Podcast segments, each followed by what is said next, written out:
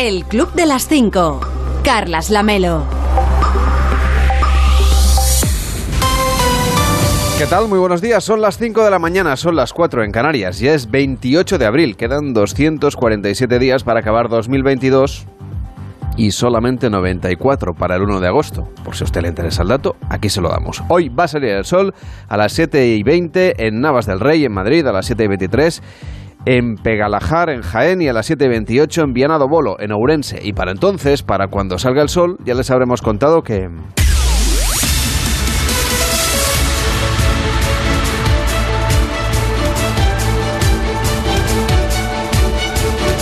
Ya les habremos contado que el gobierno da marcha atrás y accede a tramitar sus medidas anticrisis como proyecto de ley a la vista de que no cuenta con el respaldo de sus socios habituales. Juan Carlos Vélez, ¿cómo estás? Buenos días. ¿Qué tal? Buenos días. Y aún así existe todavía la incógnita de cómo va a resultar el debate y la votación para la convalidación de decretos del gobierno, porque primero hay que aprobar las medidas, como la de la rebaja del precio de los carburantes, y luego que se tramite como proyecto de ley, abriéndose la posibilidad entonces a los grupos parlamentarios de introducir modificaciones. Sánchez debe asumir las propuestas en la oposición, es lo que venía reclamando el Partido Popular de Núñez Feijó, ante la negativa de Esquerra por el supuesto caso de espionaje con Pegasus. Pero Esquerra no se contenta con las explicaciones del gobierno ni con las soluciones eh, porque sigue pidiendo a Sánchez que haga caer a la ministra de Defensas, de Defensa, Margarita Robles. Sí, Esquerra exige la dimisión de Robles y advierte al gobierno de que cuanto más más tarde esa respuesta, más graves van a ser las consecuencias legales y políticas. Robles se defendió ayer en el Congreso instando a quienes reclaman su dimisión por Pegasus a que acudan a los tribunales y presenten allí las pruebas que tengan de ese supuesto espionaje. No solo Esquerra, que es socio habitual del gobierno, exige a Sánchez que caiga Robles, también lo hace Unidas Podemos, que es parte de ese gobierno. Pablo Echenique cree que Robles justifica el espionaje cuando se pregunta ayer en el Congreso eh, qué tiene que hacer un gobierno cuando se vulnera la Constitución cuando se declara ilegalmente la independencia. En el lenguaje al que acostumbra, Echenique exige que rueden cabezas. Gracias Juan Carlos, que tengas un feliz día. Chao.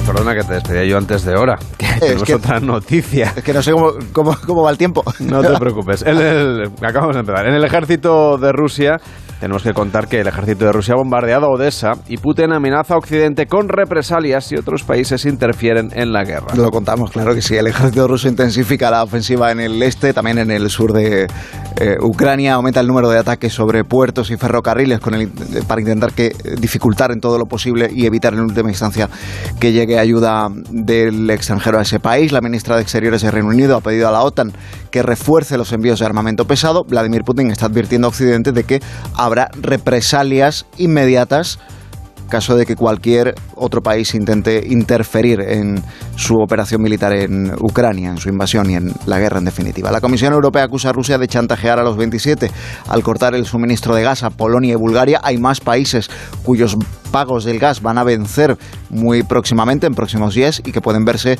ante una situación similar. El gobierno de Alemania está haciendo equilibrios difíciles, es muy dependiente del gas ruso y sostiene que paga en euros a la filial bancaria de Gazprom y no en rublos. La presidenta de la Comisión Europea, Ursula von der Leyen, recuerda a las empresas energéticas de la Unión Europea que pagar en rublos, entre otras cosas, viola las sanciones que se han impuesto a Rusia. Ahora sí, que tengas un feliz día. Cuídate mucho, hasta luego. Chao, igualmente. De lunes a viernes a las 5 de la mañana, el Club de las 5. Onda Cero. Carlas Lamelo. En la previsión del tiempo siguen los chubascos, con tormentas muy intensas, especialmente en el sureste, pero que tenderán a remitir al final del día. Las lluvias se harán presentes en casi toda la península, salvo en el oeste, en Cataluña, en Baleares y también en Canarias. En cuanto a las temperaturas, hoy habrá un fuerte contraste entre aquellos lugares donde llueva, que tendrá temperaturas más bajas, con otros donde, por ejemplo, en el Mediterráneo no va a llover y las temperaturas serán algo más suaves. Unos registros que de todas maneras van a ser un poquito más agradables a lo largo de, de todo el día, conforme vaya avanzando la jornada en el suroeste, en el noreste y en las islas. De lunes a viernes a las 5 de la mañana, madruga con el Club de las 5. Información y buen humor con Carlas Lamelo. Estamos en el club de las 5, de las 5 y 4, de las 4 y 4 en Canarias. Hola David Cervelló, ¿cómo estás? Muy buenos días. ¿Cómo lo llevas? No, yo bien. ¿Sí? Yo, yo ¿Tienes siem- buenos días para repartir? Ah, siempre, siempre hay, siempre hay buenos días para, para repartir para, por todo el mundo. En esta ocasión vamos a, vamos a empezar por, por México, porque se ha hecho viral un vídeo. eh, eh, al parecer en... Y si tenemos algún oyente que es mexicano, que nos lo envíen una nota de voz, eh, que nos lo confirme. Pero parece que es habitual lo de llevar eh, como promesas, como retos que tienes a la iglesia, jurarlo pues oye, donde, ¿eh? O sea, de forma... Se puede hacer ante notario también, pero bueno, en la iglesia también, pues, pues oye, pues funciona y supongo que sale más barato, ¿no? Bueno, el tema es que ah, es habitual en México pues ir a... mm, a jurar ah, cosas, ¿no? En plan, pues mira, voy a dejar de, de beber alcohol, ¿no? O, como de las intenciones. También digo yo que a principios de año se les debe acumular. Debe haber unas trabajo, colas, claro. imagínate. Claro, los propósitos de año nuevo. Bueno, venga, el siguiente, por favor, no sea montones. A ver, ¿no? los, que, los que Claro. van a aprender inglés que se pongan a la derecha, los que vayan a bajar de peso a la izquierda. Exactamente. Los reincidentes, los que ya vienen cada año a intentar aprender inglés, por favor, pues que ya lo que tienen que hacer es eh, los del gimnasio, bueno, todos esos, ¿no? Bueno, en fin, pues en esta ocasión se ha viralizado en TikTok un vídeo en el que se ve a una chica que es, digamos, ah, llevada ¿eh? a, a jurar. O sea, que va en contra de su voluntad. A ver, no es que ta- no, tampoco la arrastran, pero no se le ve feliz de, de la vida. No ¿eh? O tiene sea, muchas ganas de prometer nada. Sí, bueno, pues el tema es que le han hecho jurar que no iba a caer en la tentación, atención, de hablarle a su ex. Así tal cual. ¿eh? Es decir, el vídeo se llama Medidas desesperadas para no hablarle al ex. ¿eh? Es el, el título de, de este vídeo que se ha- que la han subido a TikTok. Es una breve grabación, se puede ver. Es una chica, eso sí, vestida de blanco. eh, y la llevan, De, de blanco, pero no de novia. No, no, Ah, vale. Blanca y radiante va la que promete no ver a su a su a su ex la llevan sus padres y bueno pues el, el, el vídeo ha sido muy comentado porque claro dice bueno mm, a ver o sea a este punto tiene que mm, tiene que llegar o sea mm, cómo de enganchada estaba su ex para, para todo eso. Bueno supongo que los padres ya desesperados de que a lo mejor había vuelto más de una vez con el con el susodicho no pues bueno desde aquí le, deseamos que encuentre rápido a alguien que haga olvidar a su ex y así no tenga que, que romper pues lo que lo que ya ha prometido. Eso mm, tan tan claro que se dice siempre de que un clavo quita otro clavo pues a ver si encuentra un clavo y así pues eso puede ir a prometer pues que se va a poner en forma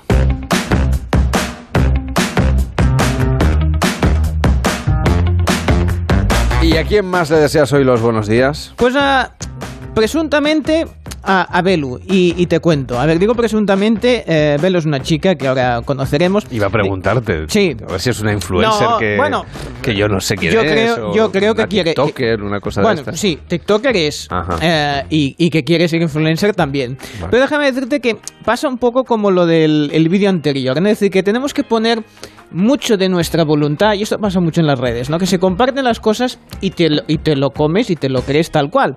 Porque después he pensado, el vídeo del- de- del juramento no se le escucha a lo que promete. O sea, a lo mejor estaba prometiendo que no iba a comer más bolsas de ganchitos, por decir algo. Y aquí ya le han puesto, pues, que no quería ver a su ex, lo que sea. Quiero decir que, a ver, nos falta pues, posiblemente, pues, el poder contrastar, el poner, pon un micro ahí, ¿no? O sea, en el altar en este caso. Bueno, pues vamos a hablar de Belu y también ponemos este filtro de presuntamente eh, le deseamos buenos días.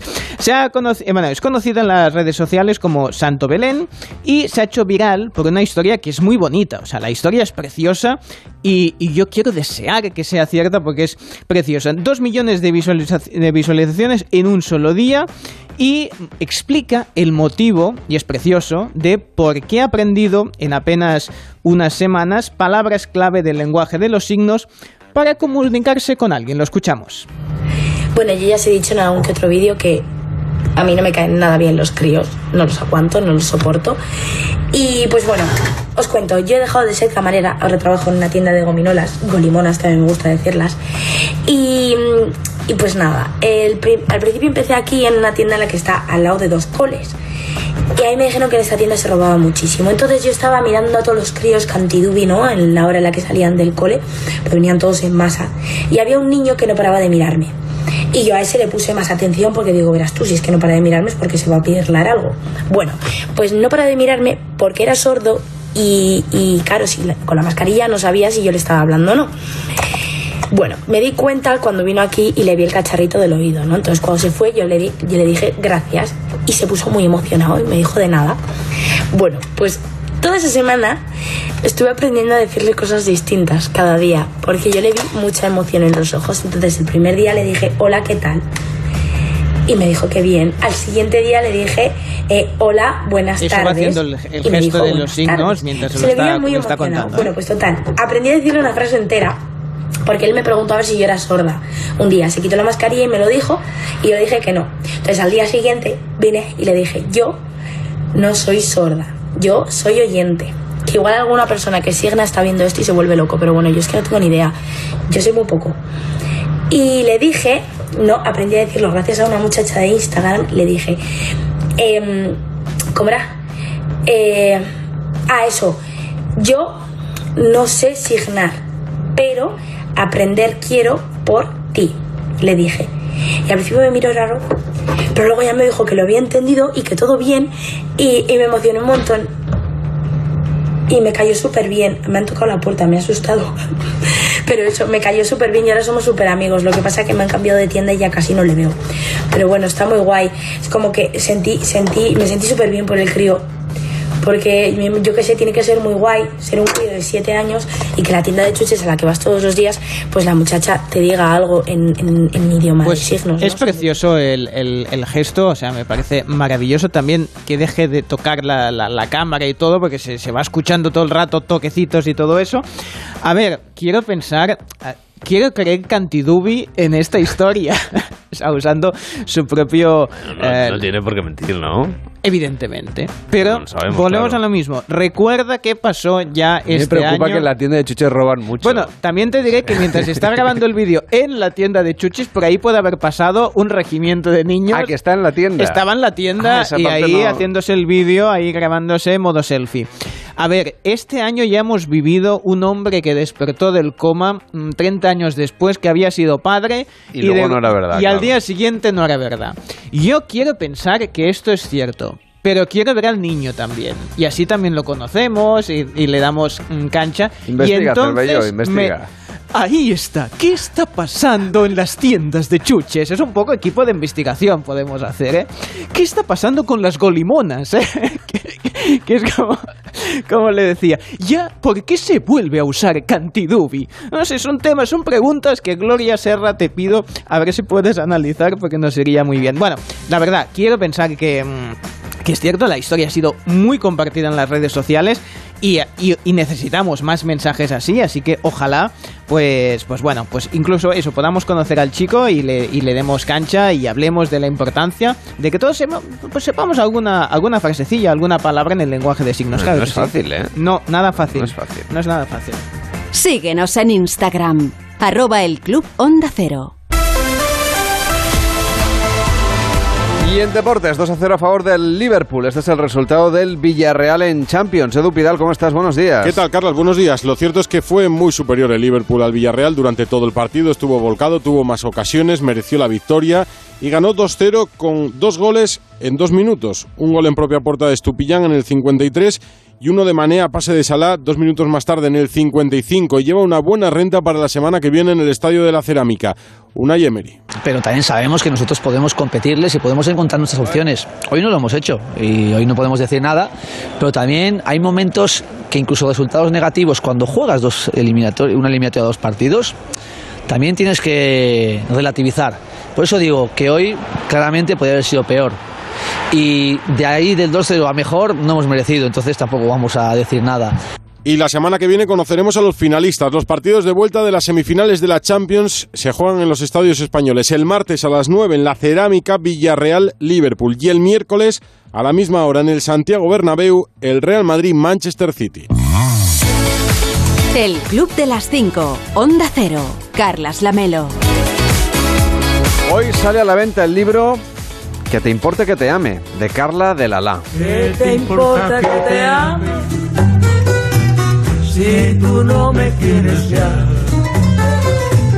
En la amor que ya pasado no se debe recordar. Pues en este caso es una, una novela, nos comentan de pasiones no correspondidas, que esto siempre, oye, esto funciona muy bien. funciona. Porque el las amor pasiones, no correspondido claro, o- es el ya- motor de cualquier buena historia. Sí, cuando está correspondido ya es el final de él, ¿no? O sea, hay desamores, ausencias, dicen fiestas disparatadas, amigas, cuidado, y, y hay comas que va muy bien en la descripción porque ponía perros tóxicos y un fantasma con mucho que contar. Y yo la primera vez que lo he estado, digo, perros tóxicos y no he terminado de entender que pintaban ahí unos perros tóxicos. Igual había virus mutantes. No, no, no. Hay perros, hay amigas, hay tóxicos, que entiendo que es que hay drogas, alguna cosa así. Y fantasmas, ¿eh? con mucho que contar. Así que a mí me interesa esta historia.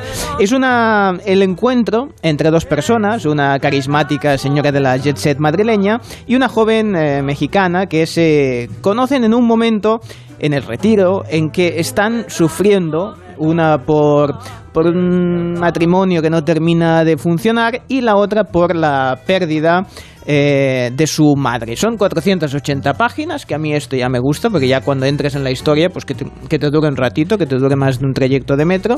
Y ah, pues eso, eh, ¿qué te importa que te ame? De Carla de Lala. Y hoy también se estrena en Movistar Plus la serie The First Lady. In four years, I don't want to look back and think, what did I become living in that house? Atención porque se llama The First Lady, pero hay más de una First Lady en, el- en la historia, ¿eh? O sea, es una, es una serie interpretada, no es un documental, que gira en torno de tres primeras damas eh, claves en la historia de Estados Unidos y el tiempo que estuvieron en la Casa Blanca. Son Michelle, Michelle Obama, Betty Ford y Eleanor Roosevelt. Están interpretadas por Viola Davis, Michelle Pfeiffer y Gillian Anderson. Así que tres grandes estrellas de- del cine y la televisión para interpretar a estas tres primeras damas. A ver, el problema de esta, de esta serie es que mm, hay que ir con mucha atención, porque te cambian mucho eh, de tiempo, tiran para adelante, tiran para atrás en la historia, eh, ahora te hablan de una, ahora te hablan, claro, cada una con su contexto histórico, con su situación, y eso puede confundir un poco al espectador, eso si te quedas ahí medio dormido viéndola y de golpe, ¿qué ha pasado aquí? ¿Esto, ¿Esto es antes o es después de lo que me habían explicado? Pero la verdad es que conocer la historia de estas tres primeras damas es más que interesante y cuidado que quien interpreta a los respectivos maridos, a los presidentes eh, Barack Obama, Gerald Ford y Franklin D. Roosevelt son ni más ni menos que Ote Fangbell, Aaron Eckhart y sobre todo a mi admiradísimo Kiefer Sutherland. Así que aquí, aunque esté en la Casa Blanca, Kiefer Sutherland no está en 24, es decir, no necesita ir persiguiendo a toda la gente, sino que está más tranquilito, está más mayorcito. Así que siempre apetece volver a ver a Kiefer Sutherland en la Casa Blanca. De lunes a viernes a las 5 de la mañana, el Club de las 5. Onda Cero. Carlas Lamelo. Hoy en Onda 0.es nos cuentan que el gobierno atiende la petición del PP y tramitará el plan de choque de los efectos económicos de la guerra con un proyecto de ley. Era una de las peticiones, pero no la única del Partido Popular que también exige una bajada de impuestos. El Ejecutivo mantiene la negociación con todos los grupos parlamentarios para intentar asegurar la convalidación de este decreto, dado que los grupos nacionalistas condicionan su apoyo a la aceptación por parte del gobierno de una investigación parlamentaria sobre las escuchas a líderes independentistas con el programa Pegasus. Unas peticiones que han ido a más después de las declaraciones de ayer en el Congreso. Y como consecuencia de estas negociaciones, Pedro Sánchez ha tenido que posponer su viaje a Polonia y a Moldavia. El desplazamiento dificultaba su presencia en el Pleno del Congreso para votar esta convalidación del decreto de medidas de urgencia de la guerra en Ucrania, una votación que es clave para la continuidad de la legislatura. Mientras tanto, Argelia amenaza a España con romper el contrato de gas y deriva suministro a Marruecos. Conviene recordar que Argelia es el principal proveedor de gas de España, una energía fundamental en un momento en el que la crisis por la invasión rusa en Ucrania ha llevado a la Unión Europea a plantearse suspender sus compras de gas ruso. Y mientras tanto, Bruselas advierte a las empresas que no pagar el que pagar el gas ruso en rublos viola las sanciones europeas. El 97% de los contratos gasísticos firmados en la Unión Europea con Gazprom recogen explícitamente que los pagos serán en euros o en dólares. La presidenta de la Comisión Europea, Ursula von der Leyen, acusa a Rusia de chantajearlos con el suministro de gas. Seguimos repasando lo que nos cuentan en onda Cero.es. El precio de la gasolina fluctúa durante una semana. En nuestra web le dan una serie de consejos para ahorrar en combustible, por ejemplo, propuestas como utilizar aplicaciones que indican qué gasolineras son más baratas o llenar el depósito los lunes, que es cuando al parecer tiene el precio más económico. Cambiando también algunas técnicas de conducción, se puede reducir considerablemente el consumo de gasolina y por lo tanto lo que pagamos en la gasolinera. En nuestra web también le hablan sobre la propuesta de sanidad de eliminar progresivamente el vino y la cerveza de la oferta de menús del día para prevenir enfermedades cardiovasculares una propuesta que finalmente parece que no formará parte del conjunto de recomendaciones del Ministerio de Sanidad. En nuestra web también le explican qué subsidios se pueden pedir tras agotar el paro. En onda 0.es puede consultar el listado tanto de subsidios ordinarios como de las ayudas extraordinarias que contempla la Administración. Además, también puede saber en qué comunidades autónomas de nuestro país será festivo el próximo 2 de mayo y, por tanto, en qué comunidades van a volver a disfrutar de un puente, en este caso antes de las vacaciones de verano. En onda 0.es también puede ver la audiencia general del Papa Francisco de ayer, en la que sorprendió sobre sus recomendaciones catequéticas hablando de las suegras. Las ha instado a que no critiquen y también pide a los demás, a los que no somos suegras, a que les tratemos mejor y que superemos los prejuicios que tenemos sobre ellas. En nuestra web también le resumen cuáles son los síntomas de la gripe aviar H3N8, que son muy parecidos, por cierto, a los de otras gripes. Aunque ya se han detectado casos, las autoridades sanitarias dicen, sin embargo, que el riesgo de transmisión de persona a persona es de momento bajo. En Onda 0.es también destacan que A3 Media vuelve a celebrar la Junta de Accionistas de este año de forma presencial por primera vez desde el inicio de la pandemia. La compañía ha informado a sus accionistas de los resultados del año 2021. Y en más de uno, con Carlos Alsina, recibían ayer la visita del actor Jorge Sanz, que presenta un nuevo montaje teatral, una comedia titulada El Premio. Pero además de teatro, hubo tiempo también para algunas confesiones personales. Más en este programa, Javier Rizabada, tú lo sabes, buenos días. buenos días. Y tú también lo sabes, Begoña Gómez de la Fuente, buenos días. No sé si lo sé. Sí, que podrían, podrían abrir los micrófonos mientras está sonando la publicidad, por ejemplo, y no pasaría nada porque No. todas las conversaciones que tenemos, Son, li- son blancas. Inocuas. sí. no, y muy interesantes, es decir. También, por y- otra y parte. blancas. Da igual, pues estamos aquí hablando con Jorge Sanz, por ejemplo, sobre los hackers y los... Sí, cosas, Pegasus. Pegasus, Pegasus, sí, cosas sí. sencillas. Y el Sí, teléfono de- móvil. de, buena mañana. Y, y no pasa nada. Hola, Jorge. Buenos días a todos. Y bienvenido. No pasaría nada, no hemos dicho nada que no se pueda... No, no sé, no, no, no. no Ni palabrotas ni nada, ¿no? somos muy bien hablados. Claro, no, estábamos ahí comentando, yo por ejemplo tengo aquí tapada la cámara del... Esto se llama webcam, ¿no? Sí. Web- cámara del mm, portátil. ¿Qué, Del ¿Con qué la tienes portátil. tapada? Con un papelillo. Pues No, porque, pues no, no, porque porque me lo no, ¿con recomendó qué? alguien, ¿no? Yo, yo es que hace tiempo que ya vi que la gente que estaba puesta en esto de los ordenadores, lo primero que hacía era ponerle un, un- Una trampilla. un- Sí, sí, sí, hace Papelín. tiempo. Eh, y siempre he tenido pues la cosa de que echan la ley y echan la trampa. Sí, eh, y hace ya tiempo que, que sí que vi que, que me decía, oye, ten cuidado porque te pueden entrar en tu ordenador y ver tu disco duro y tal. Mm. Entonces yo lo tengo como una, una cosa como ya El- el- habitual, ¿no? el Como una cosa normalizada de que te pueden hackear el teléfono y entrar y... El otro día recibí un correo que he borrado, si no lo leería, que decía, tenemos una grabación... No, no lo digas a ver si nos infecta. Una grabación tuya. Sí, en eh, pelotas. Solo por decirlo puede nos puede infectar. Sí, claro, haciendo mas- cosas de esas. Masturbándome, sí. Ponte dice, dice en el el- cerebro. dice, masturbándose en el lado izquierdo de la pantalla. O sea, Sí, sí, especificaba. sí. el- Sí, y dije, siempre a la derecha, dije, no, claro. Ahí cuando enfocando me di cuenta Que- que, que que era no era... que sí. Pero a lo mejor la cámara enfoca un espejo. No, si es que no me estaba masturbando. Ah, bueno. O sea, que- Pensé que Claro. sí. Claro. Pensé que ahora pues como, Eso es un, es un No. timo de los gordos. como Petra Martínez lo ha popularizado mucho. La pobre. ¿Las 12 de la mañana o las 12 de la noche? Sí, están en el cole los Es, niños. tempranis- es tempranísimo sobre todo para ti, que tendrás función de teatro también, Sí, ¿no? Y, ¿no? sí, pero lo malo es que llevo dos días de, de descanso, lunes y martes, y esta mañana venía en el taxi y, y- y venía repasando el texto y dijo, no me acuerdo de nada. ¿Del texto? Me he olvidado en dos días. Entonces me pongo a repasar y el, el taxista me miraba por el retrovisor y le he dicho, disculpe, estoy, estoy- no, no estoy loco, estoy, estoy repasando el texto y estoy un poco agobiado. Y en Onda 0.es también puede recuperar cualquier edición del Gabinete de Julia en la Onda con Julia Otero. En uno de esta semana debatían sobre la compra de Twitter por parte de Elon Musk. Ya se ha comprado por 41 mil millones de, de dólares la compañía de Twitter. Dice que lo hace para mejorarla y para que en ella haya más libertad de expresión, aunque eso signifique eliminar ciertos filtros.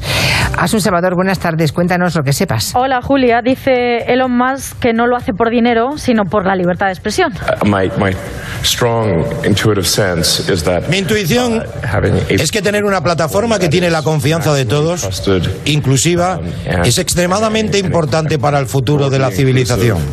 um, is extremely important. No me importa el dinero. civilization. I don't care about the economics at all. No le importa el dinero y añade que su intención es, textual, salvar la democracia. El argumento es el siguiente. I, I think uh, Creo que Twitter está vinculado a las leyes del país en el que opera. um, so Así que hay algunas limitaciones de libertad de expresión en Estados Unidos uh, y por supuesto Twitter se ha tenido que someter a esas normas. uh, Todo esto lo explicó el pasado 14 de abril en una charla TED, el mismo día en el que hizo pública la oferta. Incidió en que Twitter necesita más claridad de las normas, más transparencia en los algoritmos, más libertad en el discurso, pero ofreció pocos detalles más y los que va planteando son preocupantes porque implican levantar cualquier filtrado, convertir Twitter en eso que él llama la plaza pública de facto, lo que puede suponer, y es lo que temen muchos analistas, que la red acabe convirtiéndose en la ley de la selva. Pues puede recuperarlo como siempre a la carta cuando usted quiera en Onda 0.es y en nuestra aplicación, que ahí está esperándole en su tienda de aplicación. También quería comprar. Ay, hola, sí. Señor Vidente. Sí, también quería comprar mi, mi cadena de, de evidencia. No están funcionando demasiado bien sus packs de conjuros. Perdone, a ver, a ver. El Villarreal perdió al No, final. a ver, a ver, fulano, a ver. Metió un gol en propia puerta. Yo le cuento. Bueno, porque si haces mal el conjuro, te se vuelve en contra. Pero no, en este caso, déjeme decirle eh, que funcionaron perfectamente los dos días. eh, porque los dos equipos están vivos, pueden remontar las eliminatorias. Es que hay que tener visión comercial. Si Ajá. ya en el partido de ida ya les va muy bien, ¿quién me va a comprar el pack de conjuros para remontadas eh, la semana que viene o cuando jueguen los partidos de vuelta? Eh? Pues Si la cosa, además es más caro el de la remontada porque claro, hay que poner hay, más... que, hay que remontar, claro. Hay que poner más ingredientes, más historias, ¿eh? Hay que conseguir sangre de una virgen, que está muy difícil. Entonces, bueno, pues claro, hay- son ingredientes que cuestan, que cuestan más de conseguir, ¿eh? Así que bueno, ya voy preparando mi pack para remontadas europeas, patente pendiente. ¿eh? Bueno, eh, hoy les ¿Cuánto cuesta el pack? Bueno, estoy por- eh, tengo que hacer un estudio de mercado, tengo mis asesores, tengo unos brokers de estos que me tienen que decir a ver a qué precio lo pongo, ¿eh? Hoy recomiendo a todos los Aries que lleguen puntuales eh, a su puesto de trabajo. Ah, yo he llegado puntual, ¿eh? Bien, el resto de signos también se los recomiendo. Solo era para destacar un poco esto, porque entonces Vaya, está. yo no me había hecho ilusión. No, que porque hoy los Arios, teni- los teníamos, que éramos No. especiales por algo. Ay, sí, claro, ahora los Aries serán especiales. Bueno, claro, cada signo tiene lo suyo. Pero vamos a ver, yo lo hago porque es un efecto. Esto en técnicas eh, astrológicas se le llama a llamar la atención, porque entonces el cerebro activa unos neurotransmisores que todos los Aries los despertáis. Si digo Leo, le despierto a lo de los Leos. Hoy es 28 de abril. ¿qué, ¿Cuál es el número de los Eh, nacidos hoy? Venga. El 10. El 1. el ya me ha pillado. Ah, ya me ha pillado. Ya le he pillado. Porque 2 más 8, 10. 1 más 0, 1. Eh, me quedo el 1. Eh. Están regidos por el sol. Eh. Bueno, y eso está bien porque así tienen la piel más tersa y más iluminada. Los puntos fuertes que tienen los nacidos un día como hoy, en el día de la constancia, eh, como por ejemplo una serie de gente que como no sé quién es no les voy a comentar, eh, pues mira, Penélope Cruz, esta sí la conozco. Penélope ¿Hoy es su cumpleaños? es 28 de abril. Hombre, pues muchas felicidades. Sí, Penélope. sí, Penélope. Eh, son constantes. son leales y son firmes. Bueno, y puntos débiles son inflexibles, dominantes e insensibles. Bueno, pero A ver, son... Si, son... si son firmes es fácil que no sean flexibles, claro. Bien, ahí ha estado Una bien cosa va con la otra, un poco. Sí, tenemos que analizar en este libro si ya van poniendo los contrarios en un lado y otro. No siempre, no siempre. Voy Yo le, con- le escucho todos los días, no siempre. Voy con la meditación que es larga, que Venga. cojo aire. Es posible que la Tierra gire, las estrellas dancen y los cometas canten, no solo a causa de la gravedad y las leyes de Einstein, sino también por el poder del amor.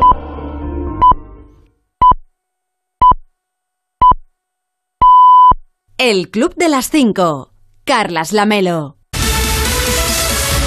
En 30 minutos empieza más de uno con Carlos Alsina. Hoy centrados en la incertidumbre de si saldrá adelante o no el decreto que se vota hoy. Rubén Bartolomé, ¿cómo estás? Buenos días. Buenos días, Lamelo. Sí, el decreto de las medidas para luchar contra el alza de los precios aceptaba anoche Sánchez tramitarlo como proyecto de ley, pero todavía no se sabe si tiene los apoyos suficientes o no para que sea primero aprobado. El PP se apuntaba este tanto de que se ha tramitado como proyecto de ley, aunque valora todavía si es suficiente para apoyar ese decreto. Exige que se acepten las rebajas de impuestos que lleva semanas pidiendo y que ayer de nuevo reclamó vía postal. Intenta el gobierno también convencer a Esquerra y a Bildu que lo que siguen reclamando es la dimisión de Margarita Robles por lo que dijo ayer ahora en el Congreso.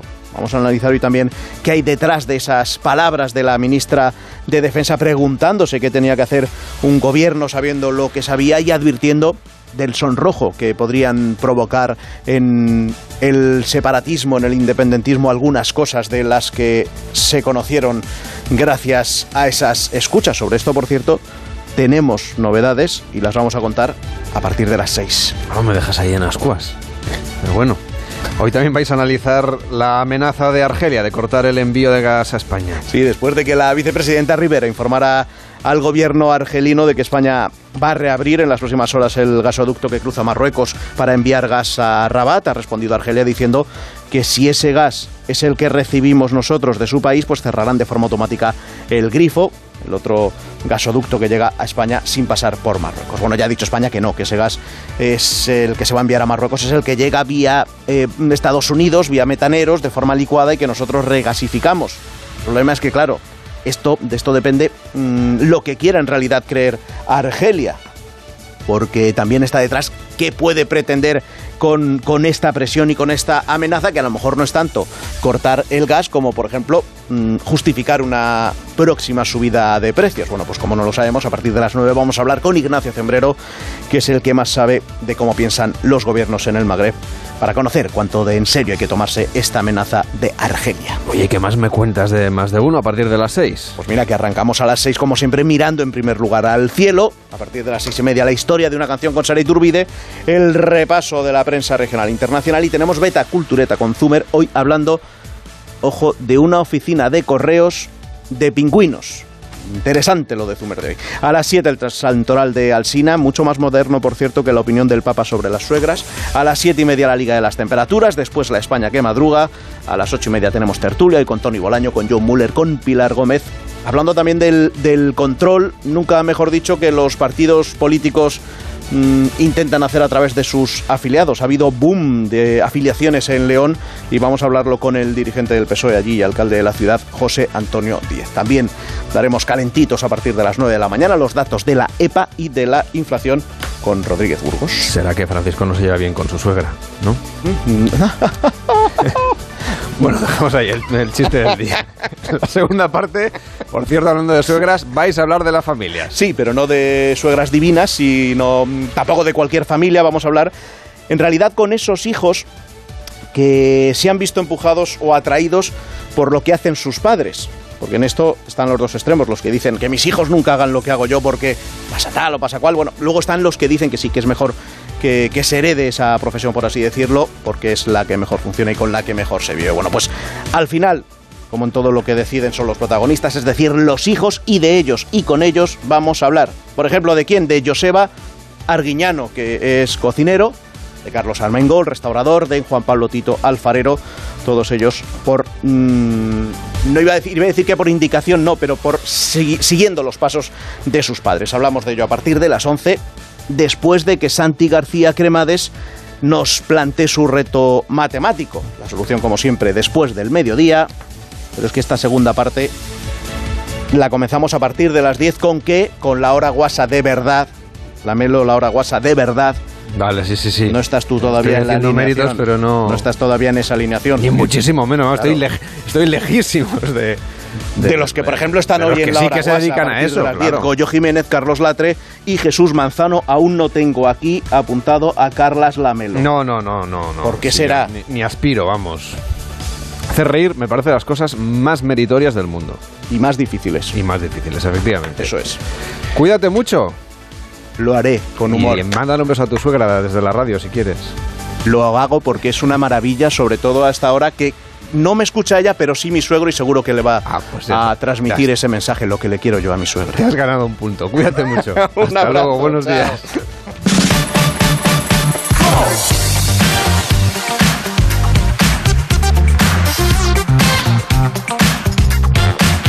A quien madruga, la radio le ayuda.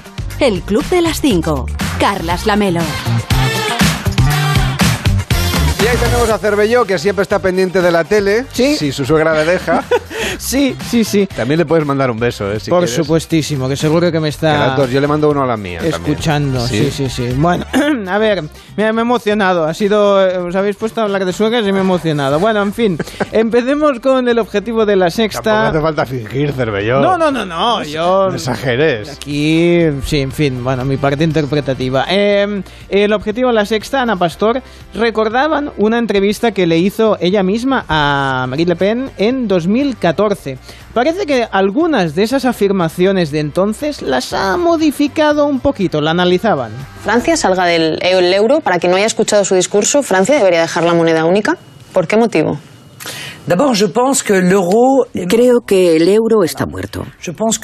El euro va a explotar. Creo que tenemos que preparar a toda costa la vuelta a la moneda nacional antes de sufrir el hundimiento del euro, que va a ser brutal y no preparado. Le Pen diciendo, Le Pen diciendo cosas que no dice ahora en campaña. Pero hay otra todavía. Aquí en España, el Partido Popular, cuando hablamos con ella, había recurrido a la ley de matrimonio homosexual. Le preguntábamos por esa medida y, qué sorpresa, Le Pen en contra del matrimonio homosexual. Creo que el matrimonio está reservado para una mujer y un hombre, que es así como se ha construido nuestras sociedades, que es lo que ha preservado el equilibrio de nuestra civilización y creo, por tanto, que aceptar el matrimonio homosexual responde, de hecho, a una preocupación de una muy pequeña minoría de homosexuales que han reclamado este matrimonio. Te voy a preguntar si ha mantenido esto o no. Intuyo que Ella ha hecho una moderación absoluta. En la campaña le preguntaron cuál era su posición ahora sobre el matrimonio igualitario y ella dijo que ya que está instaurado, y no está instaurado hace tanto, hay que tener en cuenta Sí, también fue que posterior a fue posterior a ello y que en ese momento, en 2014, a ella le interesaba porque había un movimiento de derechista en Francia, la Manif pour tous, que lo que mm, contra lo que se movilizaba era contra el matrimonio igualitario. Ella quería recoger los votos de esa parte que tenía también su representación en la iglesia tradicional.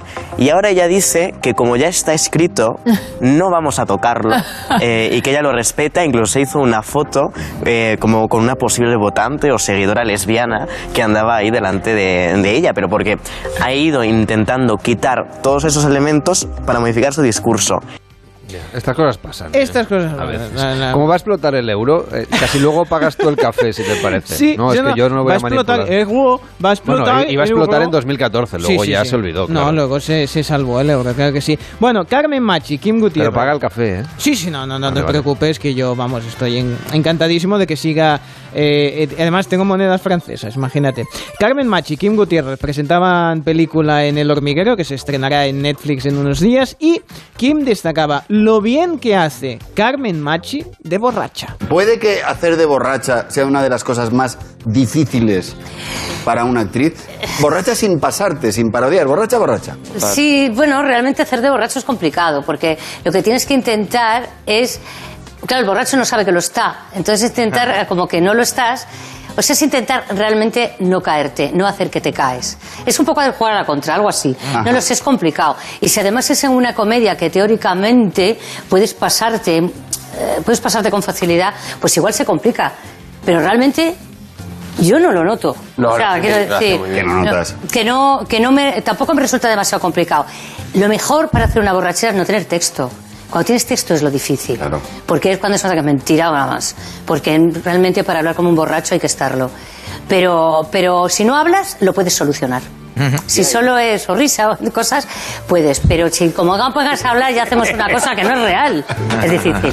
No, no, muy difícil. Y te- te- claro, te tiene que tener todo el mundo, el director y todo el mundo. No hay que hablar. Y en algún sitio te he oído decir que lo mejor para hacer de borracha es haber visto mucho, más que estar tú Claro, borracha. claro, ver borrachos, ver si te tienes que drogar, ver drogarse, si te tiene- es lo mejor ser espectadora de las cosas Ya. para poder luego O hacerlas. sea, que tú por deformación, vivirlas. por, por deformación profesional, si una persona se pone pedo a tu lado, tú dices, a trabajar. Por supuesto.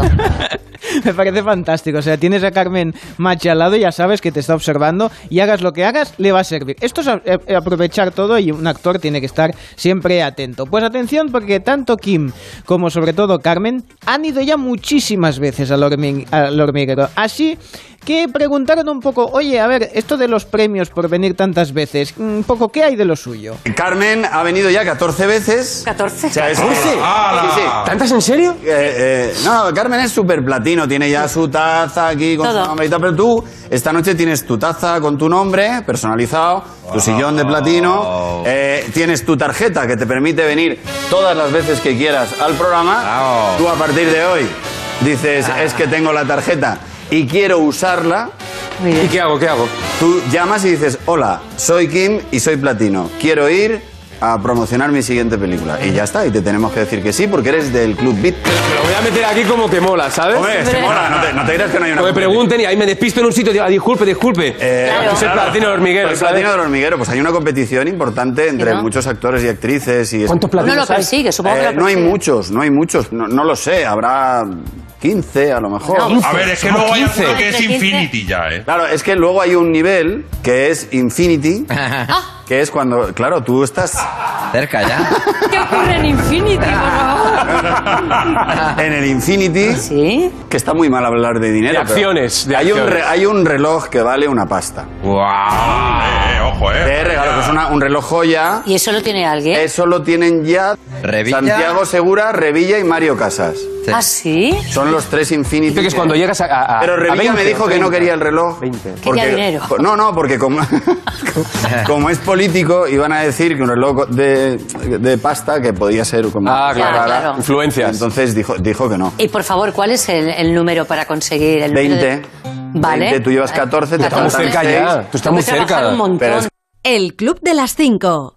Carlas Lamelo.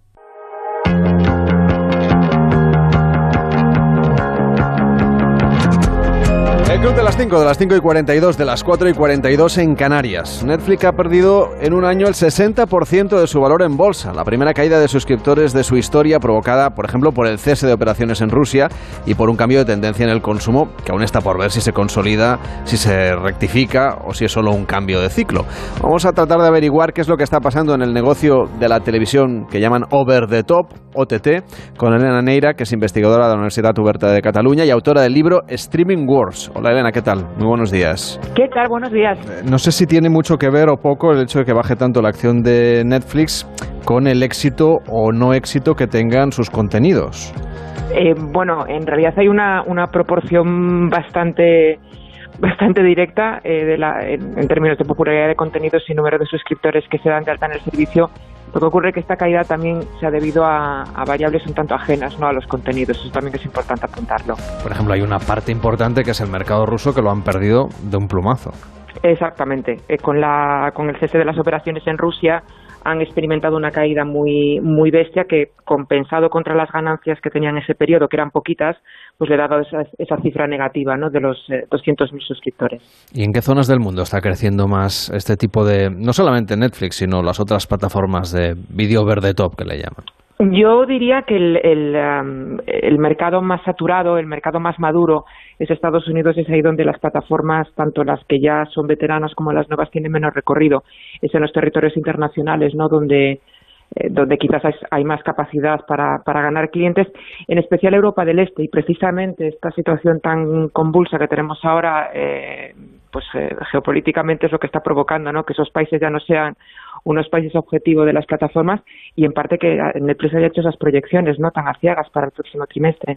Pero hay eh, otras muchas empresas que se han visto perjudicadas por la situación de la crisis en, bueno, digamos por las limitaciones comerciales con Rusia, por la situación de Ucrania y la inestabilidad eh, general que abre. Y sin embargo no han tenido una bajada tan fuerte de la cotización. No, eh, es que claro, en el caso de Netflix hay que tener en cuenta que es una empresa cuyo único negocio es este.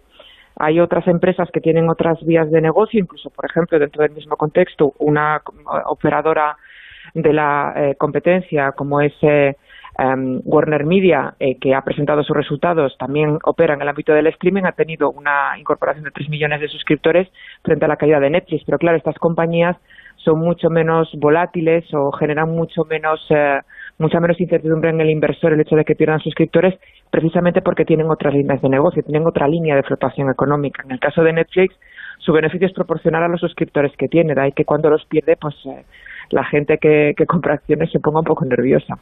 Hay otra situación que, también nos interesa mucho, que es ver si cabe la posibilidad de que pronto haya publicidad en esta plataforma, porque unos días, coincidiendo justamente con este anuncio de sus resultados, habrían la posibilidad, algunos medios estadounidenses, a que hubiera como dos tipos de suscripción, como ocurre con Hulu en Estados Unidos, una con publicidad más barata y otra sin publicidad como la que conocemos actualmente. Y bueno, ya es norma prácticamente en casi todas las plataformas que operan. HBO Max la tiene, Paramount Plus la tiene, Disney acaba de anunciar que la va a lanzar en verano. Es una vía muy interesante para permitir al usuario pues eh, aligerar un poco la carga económica de tener contratado este tipo de servicios a cambio de pues tolerar un poquito de publicidad. Netflix ya ha dicho que lo va a hacer, que tampoco va a ser inmediato, que será un proceso por fases que probablemente le llevará uno o dos años y bueno, en cualquier caso lo que va a permitir es la posibilidad de seguir disfrutando del servicio pues pagando un poco menos. Y por supuesto, lo que es muy importante es eh, que tengamos en cuenta que hay una información que, que hace mucho tiempo que, que se reclama, sobre todo vosotros los investigadores, los medios, que es que hacemos para saber el éxito real de los contenidos que alojan estas plataformas, porque la televisión, la radio, el resto de medios estamos escrutados a las audiencias y estas plataformas no, es decir, eh, ponen y quitan series, retiran y renuevan temporadas, pero nunca sabemos exactamente, ¿no? cuánta gente las ha visto en un país. Sí, ha habido distintas iniciativas, ¿no? Eh, también a, a nivel gubernamental para pedirles que sean un poquito más transparentes Sí que es verdad que Netflix, por ejemplo, acaba de lanzar una iniciativa muy interesante, una, una web que se llama Netflix Top 10, en el que publica semanalmente el ranking de sus 10 programas más vistos, tanto rankings generales como ranking por casi, bueno, por la mayoría de los países en los que está presente. Y es una información que no está auditada semana a semana, pero sí entregará la información anualmente a, una, a un consultor externo para que la audite. Entonces es un paso muy interesante. Lo que ocurre es que lo que no tenemos es esa medición transversal que nos permita colocar en un plano de semi-igualdad a, todos los operadores del medio. Es decir, no sabemos eh, la posición que ocupa cada uno ni qué programa tiene más tracción. No es eh, es bastante difícil, ¿no? Son plataformas muy diferentes, con una manera de estrenar del contenido también muy diferente, con diferentes estadísticas de, diferentes volúmenes de estrenos, con lo cual también colocar en una zona de igualdad a un contenido que se ha estrenado en Netflix con un contenido que se ha estrenado en HBO Max es un poco también perverso. Por eso yo creo que las compañías pues no quieren no levantar la liebre. Eh, tampoco tenemos mucha información, bueno, sí sabemos los suscriptores más o menos, con una cierta periodicidad. Tampoco sabemos si mm, si digamos hay alguna otra plataforma que esté absorbiendo parte de este público que se ha ido dando de baja de Netflix. A ver, yo creo que el, fenómeno de las, de las bajas en Netflix no es un fenómeno necesario de transferencia definitiva. Lo que sí se está observando ahora mismo es que la gente es muy consciente de que ah, de que bueno que, de que los servicios de suscripción no son pacto de sangre se pueden dar de baja perfectamente y volver a dar de alta y mucha gente lo que está haciendo es precisamente eso está contratando el servicio durante unos meses al año, luego lo da de baja, da de alta a otro, con lo cual las ganancias de uno no son a perpetuidad como ocurría antes porque había menos operadores. Entonces, sí que es verdad que hay algunas plataformas que por eh, relación del contenido pues tiene más sentido que transfieran suscriptores, es decir, entre Netflix y HBO, por ejemplo, o, Prime, la transferencia de suscriptores es bastante fácil porque son plataformas que se dirigen al mismo público, pero tampoco creo que necesariamente las pérdidas de uno sean a costa de las ganancias a perpetuidad de otros, sino que es un fenómeno de esa itinerancia del suscriptor que está buscando, pues, bueno, la novedad, está buscando el poder disfrutar de todos los contenidos de todas las plataformas, ya que no tiene un sitio en el que consultarlo todo, ¿no? Y está abocado a eso, a, a- ver distintas plataformas. Hay algunos medios de comunicación que enseguida han corrido a hablar de cambio de modelo, ¿no? Después de esta bajada de las acciones, de la primera vez que pierden suscriptores en la historia de Netflix. ¿Estamos corriendo demasiado, quizá, los periodistas? A ver, yo creo que estamos, eh, es muy pronto, yo creo, para hablar de tendencia. De la misma manera que cuando estábamos en pandemia y empezamos a ver un montón de cambios y todos nos apresuramos a sacar conclusiones, yo creo que es un poquito pronto para hablar de tendencia. Sí que es verdad que la situación política no ayuda nada, la situación económica de los hogares eh, todavía ayuda menos y lo que es inevitable es em, que la pandemia ha provocado unos cambios de consumo absolutamente radicales y que en paralelo las compañías lo que han hecho ha sido elevar su nivel de apuesta. Todo eso, al menos lo que está generando es un caldo de cultivo para que haya un cambio. Pero hablar ya de que el del estallido de la burbuja del streaming, hablar de el principio del fin del Netflix, a mí sinceramente me parece un poco prematuro. Y en cuanto a los contenidos, por ejemplo, ¿qué es lo que, con esta falta de datos que tenemos objetivos de la audiencia, ¿eh? pero qué tipo de contenidos tenéis la percepción, los que os dedicáis a analizar este fenómeno, que está teniendo más éxito, por ejemplo, entre las plataformas que operan en nuestro país? A ver, eh, es bastante eh, difícil contestarte a esta pregunta porque depende muchísimo del nicho. Sí que es verdad que observamos que hay una, unos gran picos de consumo cuando se trata de, de series de televisión, por ejemplo, que están basadas en propiedades intelectuales muy, muy populares, pues eh, eh, Disney Superhéroes, Mandalorian, ¿no? o Wanda- WandaVision o eh, cualquier película de, de- ahora por ejemplo am, Disney va a estrenar Obi-Wan y de hecho han movido la fecha de estreno va a coincidir con Stranger Things que son las dos grandes propiedades que tienen Disney y, y- y Netflix no luchando cuerpo a cuerpo el mismo el mismo fin de semana. Sí que es verdad es que hay una hay una demanda parece que está como muy trendy ahora mismo todo lo relacionado con el con el thriller con el true crime em, eh, hay muchísima demanda de documentales eh, eh, y de hecho las plataformas están apostando muchísimo por la tanto por los factuals como la, la- la serie documental que está funcionándoles muy bien. Pero en general yo creo que hay un hay una, un tipo de consumo muy ah, muy anímico depende muchísimo del estado de ánimo y de repente te puedes encontrar con que hay meses en los que triunfan pues los eh, dramas de época como Bridgerton y de repente otro mes lo que lo, lo que lo peta es una historia distópica sobre un grupo de coreanos que, que, que juegan en uno de estos juegos macabros por, por su vida, ¿no? Para saldar sus deudas. Es decir, yo creo que el consumo del streaming está más fragmentado y es más diverso que nunca. Desde luego los medios de comunicación jugamos un papel muy relevante. A ti te da la sensación de que a veces elevamos mucho la expectativa sobre ciertos contenidos que luego a lo mejor esto también incentiva el hecho de que los consuman, como el propio algoritmo, ¿no? Cuando uno entra en la plataforma y le dice que lo que más está viendo la gente son estas cinco cosas, bueno, pues es más fácil que uno, incluso por la pereza de no buscar, elija, elige entre una de esas cinco. Probablemente sea la, la peor persona del mundo para contestar eso porque yo también formo parte de esa burbuja. Es decir, al final eh, los impactos que tú recibes, es decir, los medios que tú sigues, las personas a las que tú sigues, al final te encierran a ti en una burbuja y, y tú percibes que hay una prescripción muy activa de unos contenidos, pero es que tú también lo estás haciendo. De manera que no sé al final qué tipo de mensaje llega al, a lo que llamaríamos el espectador medio, ¿no? Una persona que tampoco está tan tan puesta en todos los estrenos de las plataformas, sencillamente lo que quiere es que le digan, ¿no? Qué es lo que qué es lo que está bien y qué es lo que puede ver. Pero sí que es verdad que hay, am, bueno, hay, hay una cocina, ¿no? De la promoción que influye muchísimo, ¿no? A la hora de prescribir, no sé si es que luego sean para, para tanto, lo que sí es verdad es que en este contexto de consumo acelerado que estamos viviendo últimamente, sí que es verdad que las series per- perduran muy poco en la, en la mente. Tal vez por eso tienes esa percepción de que luego no es para tanto, ¿no? No, no, no, no tenemos esas series de televisión de, la- de las que hablaremos dentro de 10 años, ¿no? Ahí he leído algunos análisis estos días en la prensa que acusaban un poco a Netflix de haber apostado demasiado por el público adolescente y que esto le podía estar pasando factura. A ver, yo creo que Netflix eh, en realidad nunca ha tenido una estrategia tan tan definida, ¿no? Hacia el hacia el público adolescente. Sí que es verdad que lo que ellos querían era subirse a esa ola de, de nuevos consumos y aprovechar el hecho de que los, el público más joven cada vez estaba más desconectado del consumo tradicional de información, del consumo tradicional de contenidos. Eh, pero, por ejemplo, otras plataformas estaban claramente más alineadas con el, con el público joven, como por ejemplo Quibi, que, que, de hecho no sobrevivió a la pandemia.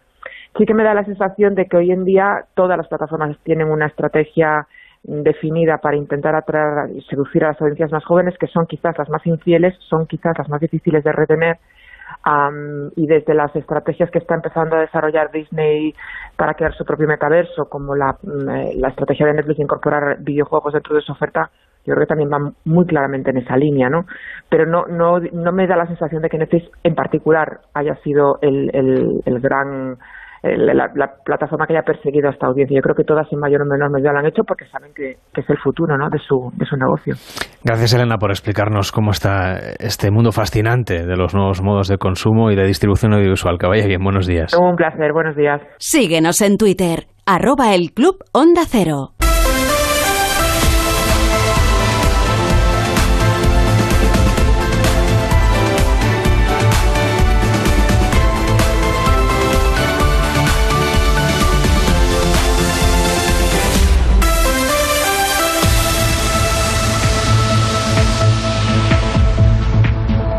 Y en deportes, derrota del Villarreal ayer en la ida de la semifinal de la Champions. Nos lo cuenta Edu Pidal. Buenos días. Hola Carlos, buenos días. Otra derrota de un equipo español en las semifinales, también en campo de un inglés, pero con sensaciones diferentes. Ayer el Liverpool fue muy superior al Villarreal, el Villarreal no tiró a puerta en los 90 minutos, dominó el partido, tuvo más ocasiones, mereció la victoria y en dos minutos lo resolvió con los goles en propia puerta de Estupiñán y después de Mané a pase de Sala.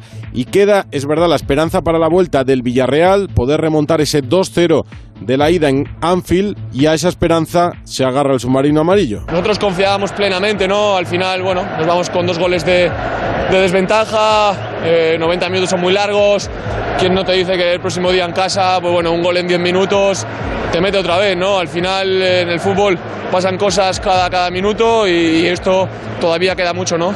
Era Pau Torres, el central internacional del Villarreal. Lo que queda, como decía el futbolista, es el partido de vuelta. El próximo martes a las 9, Villarreal-Liverpool en el Estadio de la Cerámica. El miércoles será el turno del Real Madrid frente al Manchester City. Te decía que las sensaciones son diferentes porque hay más optimismo en la remontada de los blancos, de los de Carlo Ancelotti. Además del fútbol, que hoy se disputa la Europa League sin representantes españoles, el Leipzig Rangers y el West Ham Eintracht, después de la eliminación del Barça por parte de los alemanes, ya está en marcha el Master 1000 de Madrid de tenis. Ayer visitó Onda Cero el director Feliciano López para hablar de la gran promesa, de la gran ilusión ahora mismo de los españoles, que es Carlos Alcaraz. Alcaraz está despertando algo en la gente muy bonito, porque yo creo que la gente estaba esperando que, que después de Rafa, un jugador al que seguir, o sea, yo veo mucha ilusión en, en la gente eh, con Alcaraz, pero estamos hablando de, de- Rafa Nadal. Yo he visto pocos deportistas, y, y no te digo solo tenistas, que hayan despertado la admiración que ha despertado Rafa en el mundo. Y al margen de todo esto, baloncesto Euroliga, el Real Madrid ya está clasificado para la Final Four y el Barça busca el mismo camino y juega tercer partido de cuartos de final en la cancha del Bayern a partir de las ocho y media.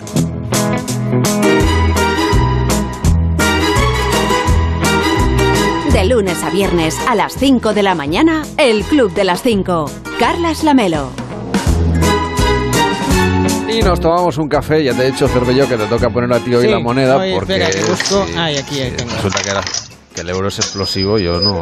Bueno, eh, los franceses. Prefiero que te la juegues tú, No, no, ¿sabes? Y mira, es más, eh, todas las monedas de euro francesas que tenga, las voy a intentar liquidar rápido, no sea que exploten. No, que ¿eh? no, que, que ha ganado Macron, no te preocupes. Ah, bueno, también es verdad, también No, es verdad. Entonces, bueno, tenemos... Tómate el café y disfrútalo. Oh, sí. Cuéntanos una noticia mientras Bueno, tanto.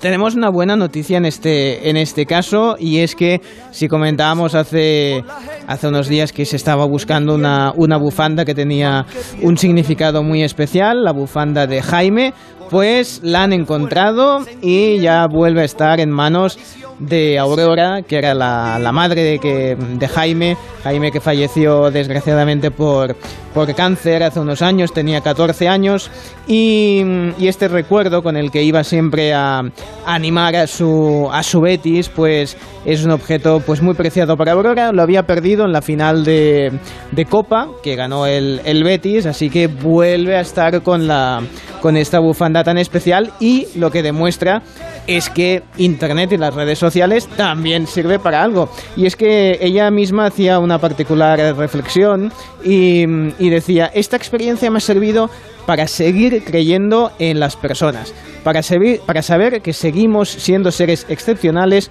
que somos capaces de parar el ritmo trepidante de nuestras vidas solo para ayudar al que lo necesita, aunque no le conozcamos. Afirma gracias de corazón, un beso fuerte desde aquí y uno aún más grande desde el cielo. Felicidades y, la buena acción también de quien la, quien la encontró y que, y que ahora ya descansa esta bufanda donde tiene que estar.